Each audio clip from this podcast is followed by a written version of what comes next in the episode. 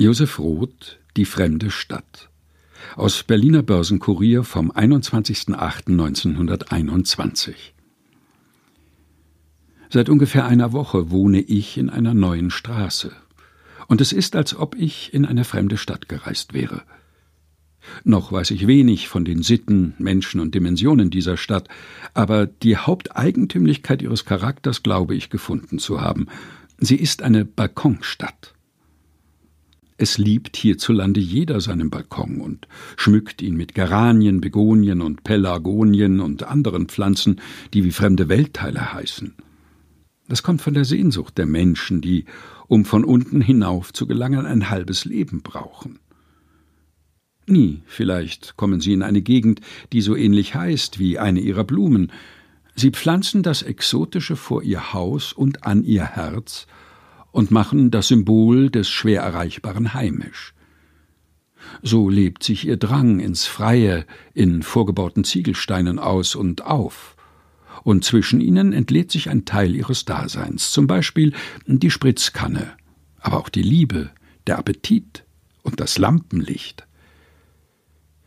Dieses Licht ist rötlich gedämpft und sieht aus wie ein kleines Waldbrändchen am Horizont oder auch wie eine kleine Ampel in einer Kapelle am Wegrand irgendwo.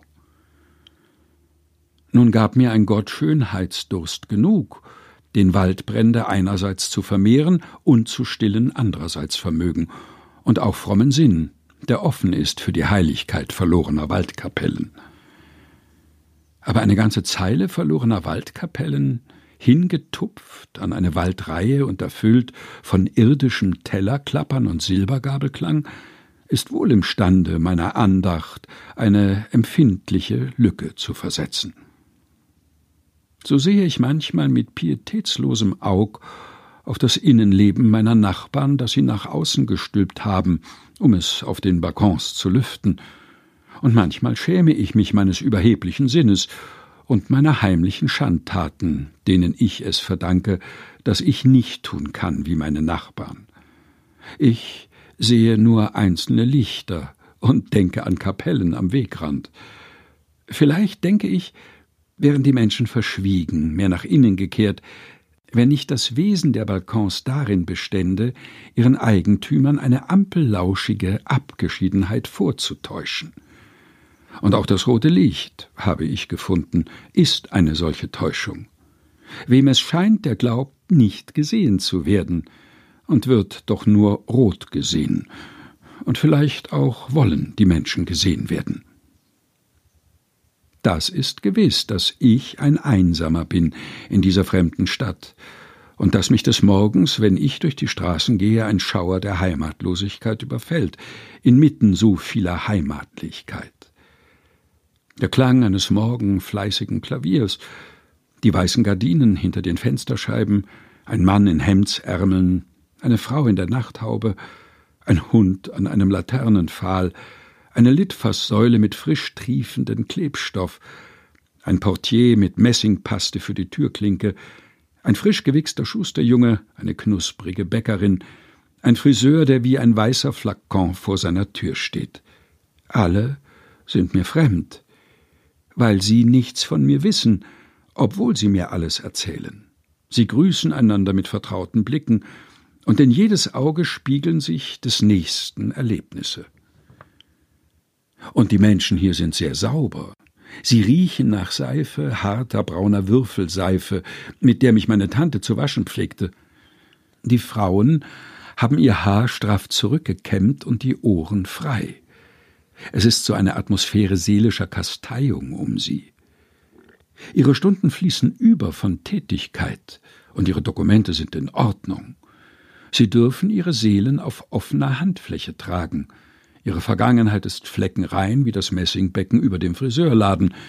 Ihre Gegenwart ist Einkaufen, ihre Zukunft Rechnen. Sie sammeln ihre Tage in ein Album wie Briefmarken. Sie sind Tage- und Jahressammler. Nie war ein Unbekanntes in ihrem Leben, aber auch nie ein hässliches.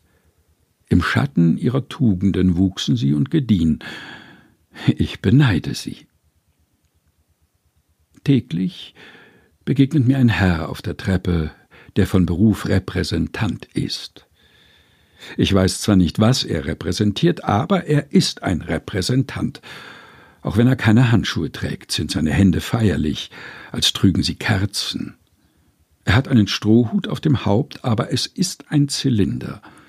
Sein Schritt ist direktorial, sein Auge ruht strafend auf etwas. Er ist stumm, aber um ihn höre ich seine Stimme schwingen, eine tiefe Stimme mit Donnerankündigungen. Ich grüße ihn nicht, aber es ist so, als würde ich ihn grüßen. Er ist vielleicht ein Konduktansager, und täglich geht er jemanden begraben. Er war ein braver Sohn, und er lernte fleißig. Er war gewiss irgendjemandes Stolz. Ich wollte, ich könnte neben ihm sitzen und von ihm abschreiben. Ich sehe seine Stirn nicht, aber sie ist hoch und gewölbt. Sie muss Raum haben für die vielen kleinen Ehrenpforten in seinem Schädel. Manchmal aber führt er ein blauäugiges Mädchen an der Hand, das Lilly heißt. Er hört sichtlich auf zu repräsentieren. Einmal beugt er sich zu dem Kind herab, weil es einen kleinen Handschuh verloren hatte, und es war, wie wenn ein historischer Kaiser plötzlich zu lachen anfinge, oder wie wenn ihm sonst was Menschliches passierte. Josef Roth Die fremde Stadt, gelesen von Helge Heinold